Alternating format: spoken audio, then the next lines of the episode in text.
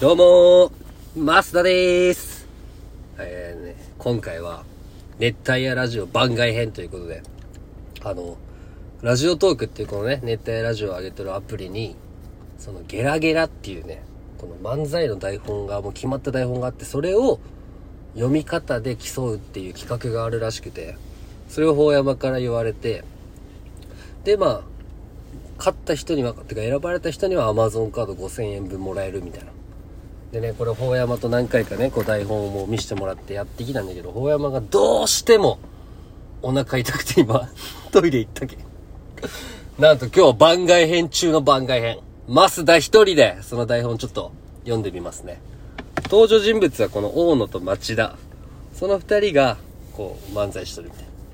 まあこの、俺は漫才といえばみんなやっぱ二人でやっていく。他の参加者の方々も二人でやっとったけど、ここはもう俺の役者魂というか、役者じゃないけど、一人でちょっと演技しながら、やってみたいと思います。じゃあそれでは、まずナレーションから。ぬるい笑いを一刀両断。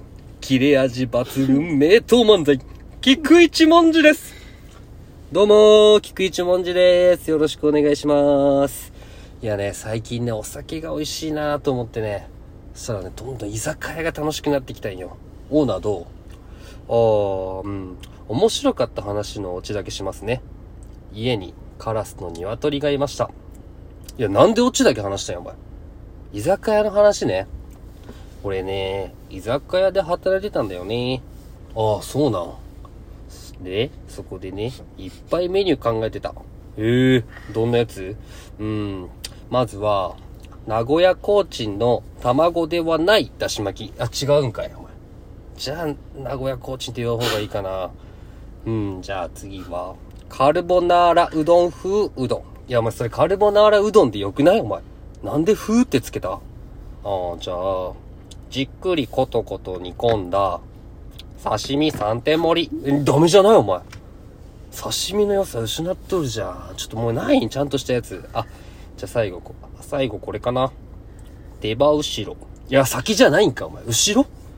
手羽先より後ろ。うん、手羽先より後ろ。どこ？あ、肩か。手羽後ろをいっぱい作ったその日。これは鳥に恨まれるだろうなと思って家に帰ったら、家にカラスと鶏がいました。いや、冒頭の話それだったんかい。もういいよ。ありがとうございました。